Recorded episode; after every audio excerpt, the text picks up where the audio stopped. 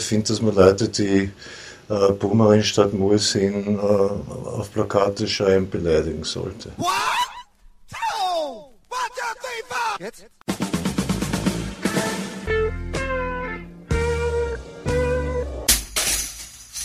Herzlich willkommen in der Kulturviertelstunde von www.kulturwoche.at und einem Interview mit Georg Danzer, der erneut seine Archive öffnet und Auskunft über das seit 18. Mai 2007 im Handel erhältliche Album Raritäten 2 gibt. Er erinnert sich zurück an seine Anfänge als Liedermacher, als er noch auf der Suche nach einer eigenen Identität war, wie es überhaupt dazu kam, dass er Sänger wurde und auch wie es zum Dialektgesang kam. Georg Danzer spricht über Politik und Moral, so unterschiedlich diese zwei Begriffe auch sein mögen, sowie über die Humorunterschiede in Deutschland und Österreich. Gute Unterhaltung wünscht Manfred Horak.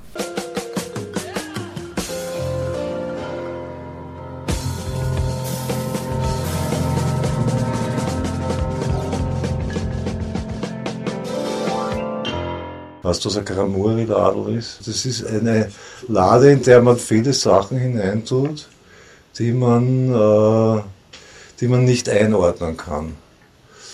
Also ich habe zum Beispiel ein Laut, wo ich eine tue äh, Batterien, die noch funktionieren, äh, ein altes Stimmgerät, aber gleichzeitig auch ein Schraubenzieher, wo ich weiß, den werde ich sicher irgendwann brauchen.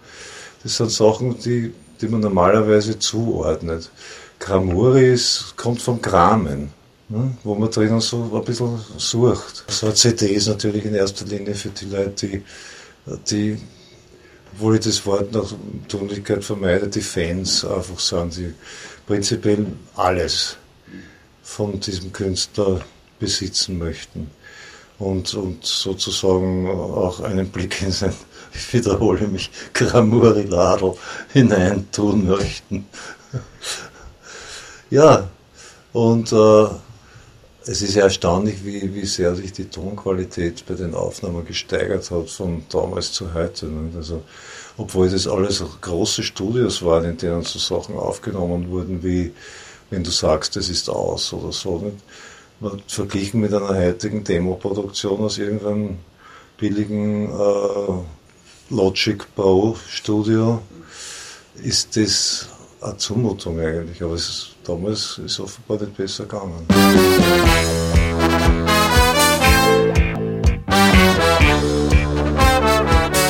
Ich bin ja an sich eher der Meinung, dass die Lieder alle aus dem Unterbewussten kommen und dass sie später ein, ein, ein scheinbarer oder auch scheinbar zufälliger, aber in Wirklichkeit eben nur anscheinend zufälliger Konnex ergibt zwischen dem Lied und dem, äh, was das Lied in dem Moment, wo es an die Öffentlichkeit gehoben wird, bewirkt, bewirken kann.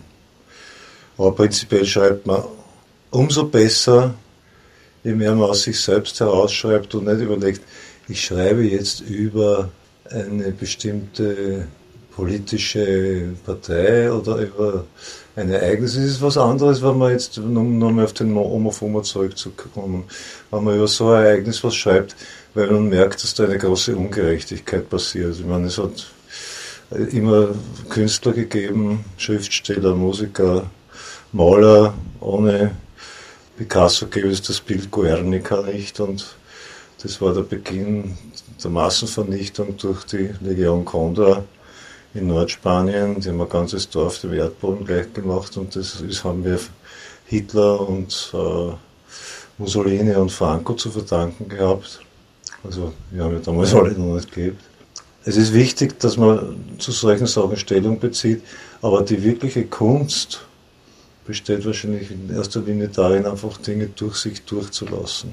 Indem man sich selbst als wie einen Schwamm betrachtet äh, und von unten steigt Flüssigkeit auf und das, was in einem zurückbleibt, das ist dann das, was man zu einem Lied destillieren kann.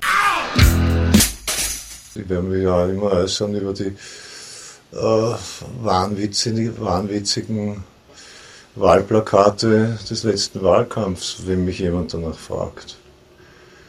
Klar, ich halte im Grunde genommen, heute ist da mit dem Raum, man muss mutig sein und sich trauen, über gewisse Leute in diesem Staate das zu sagen, was er über Bush sagt. Es gibt in unserem Land wahnsinnig viele unanständige, unsaubere Menschen in der Politik und das sollte man auch äh, erwähnen. Mehr als erwähnen kann man es nicht. Man muss ja niemanden irgendwie so anprangern. Ich bin ja nicht Savonarola. Ich bin kein Fanatiker. Ich finde, dass man Leute, die äh, Boomerin statt Mursin äh, auf Plakate schreiben, beleidigen sollte. Erstens einmal kann man in Österreich natürlich über den Dialekt sehr viel mehr Solidarität erzeugen. Also wenn ich jetzt auf die Bühne gehe in Österreich und nur Hochdeutsch rede, werden die Leute das ein bisschen komisch finden. So geschwollen. Warum redet der so geschwollen? was will er uns damit sagen? Und wenn man in Deutschland zu stark Dialekt spricht, dann läuft man Gefahr, ihm einfach nicht verstanden zu werden je weiter man nach Norden kommt. Die Deutschen haben einen anderen Schmäh als die Österreicher. Ich würde nicht sagen, dass der besser ist oder schlechter ist, sondern er ist einfach nur anders. Wie kann man sowas am besten erklären? Die Deutschen nehmen mehr ernst als die Österreicher. Wenn man, wenn man, wenn man was in Österreich sagt, wo jeder sofort merkt, das ist äh, so eine Art von, von Selbstironie, dann kann dann passieren, dass das in Deutschland wirklich nicht wahrgenommen wird als Selbstironie, sondern ernst genommen wird.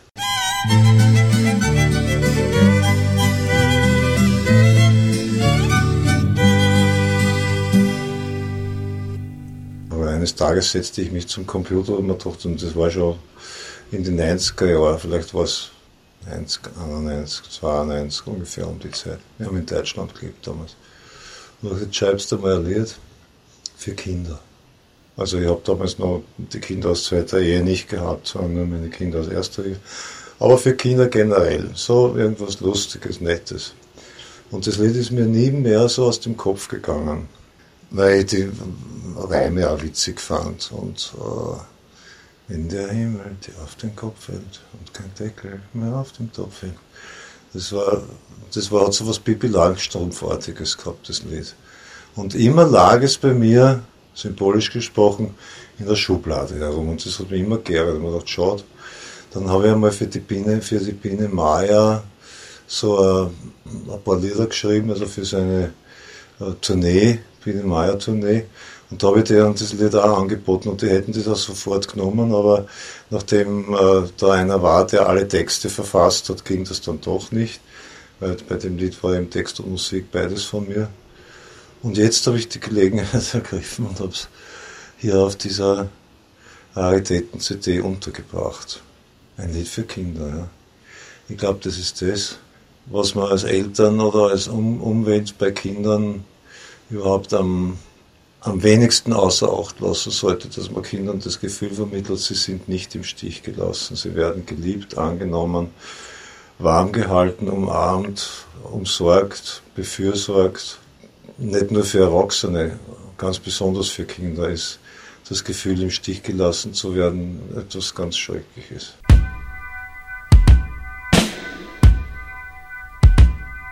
Ich glaube nicht, dass mit die, also die Neue Deutsche Welle bei Titeln, die ich zur selben Zeit oder danach geschrieben habe, sehr stark beeinflusst hat. Mir war schon von vornherein klar, dass das mit mir wenig zu tun hat. Rein vom Inhaltlichen und von der Auffassung, ja, ja. Das Problem ist, wenn du einmal ein Lied geschrieben hast, wie traurig aber war, oder den alten Wessely, dann weißt du zumindest, wenn du dich selber in den Spiegel schaust, dass du ein Moralist bist. Und wenn du mal ein Moralist bist, dann tust du es sehr schwer, dir diesen Schuh wieder auszuziehen. Und ich finde es gut, ein Moralist zu sein, besonders in Zeiten wie diesen. Ich finde es gut, dass es Leute wie Rau gibt oder äh, jetzt, ich will seinen ganzen Namen nicht aussprechen, der vor einem Standard immer sehr Vierecker schreibt, die sich trauen zu schreiben, Bush ist ein Verbrecher und ein Idiot. Es ist wichtig, dass wir in Zeiten wie diesen solche Moralisten noch haben. Und äh, ich werde auch nie aufhören in meiner Musik. Aber wenn ich Lieder schreibe wie die Ballade vom versteckten Juryfetzen, andererseits auch Lieder zu schreiben über den Tod des Markus Omofuma. Die war sicherlich keiner von den Typen, die also jeden Tag im Sanremo oder später hat es Kamera Obscura umeinander gehängt sind und eine irrsinnig lange Matte gehabt haben und sie ordentlich eingeraucht haben und dann stundenlang gejammt haben auf der Bühne oder was auch immer. Ich meine, das hat mich auch nicht interessiert. Ich wollte ich wollt Platten machen. Also ich wollte äh, Tonträger machen, so gut ich konnte und, und Platten verkaufen und ich wollte Konzerte machen und Konzerttickets verkaufen. Und ich wollte davon leben. Und das tue ich ja bis heute. Nachdem ich ja selten Gegenden aufsuche, wo Menschen herumrennen, die bei meinem Anblick ich bin der Tanzer rufen oder schau der Havelka, äh, nervt mich das nicht wirklich. Die meisten Leute, mit denen ich in Kontakt komme, wissen, wer ich bin und, und haben auch ein bisschen Ahnung von dem, was ich in meinem Leben gemacht habe. Jetzt zumindest. Ich wundere mich heute wirklich, und ich bewundere das auch mit einem gewissen Respekt, wie, wie selbstsicher junge Leute sind, so zwischen 20 und 23 oder 25. Ich war in dem Alter sehr unsicher, sehr auf der Suche nach, nach einem Weg, nach mir, nach, nach Selbstdarstellung. Es gibt ja aus der Zeit Fotos, wo ich eine Lennon-Brille aufhab und am Klavier sitze mit so einer ähnlichen Frisur und Koteletten und so. Also ich habe John Lennon natürlich bis heute, muss ich sagen, sehr verehrt. Sehr, sehr, sehr verehrt. Und vielleicht mehr als Bob Dylan. Und der Weg war lang. Ich habe einen langen, gewundenen, long and winding road war hinter mir, bis ich, so man kann sagen, in den letzten 20 Jahren eigentlich zu mir selber gefunden habe.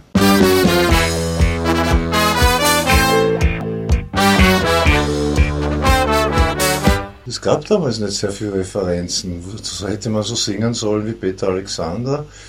Das wäre uncool gewesen. Damals hätte man sicher nicht uncool gesagt, sondern irgendwie nicht leibend oder was.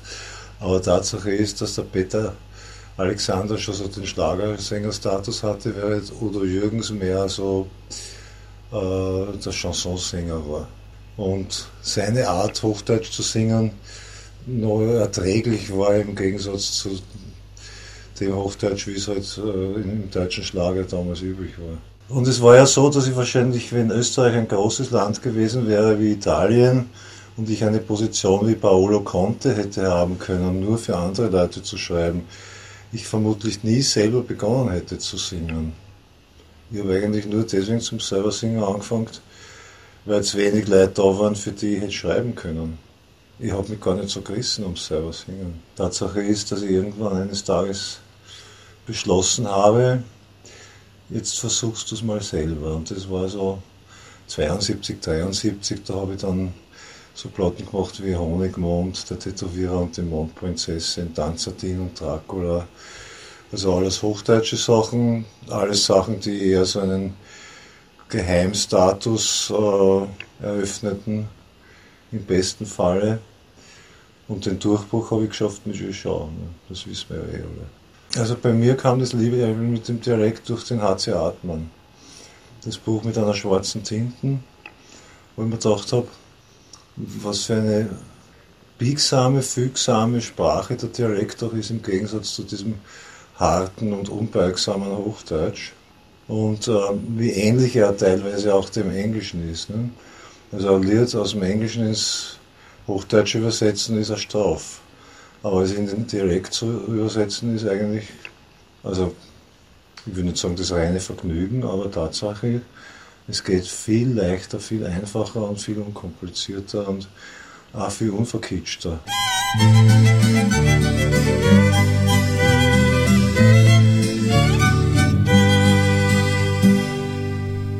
Die Jollies waren das Pseudonym von mir damals und was dahinter steckte, war einfach nur der Versuch, halt einmal ein, richtig gemeines Wienerlied zu schreiben.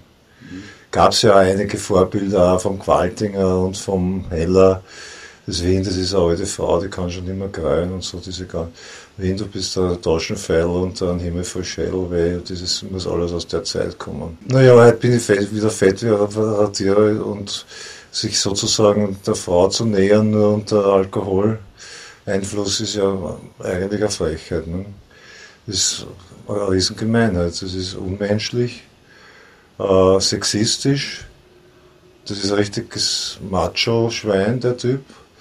Und äh, ich habe das damals geschrieben, weil ich mir nichts Besonderes dabei gedacht habe. Dieses Lied hat sozusagen, sozusagen die Gnade der frühen Geburt. Mhm. Alle finden es lustig, die Frauen lachen am meisten bei den Konzerten.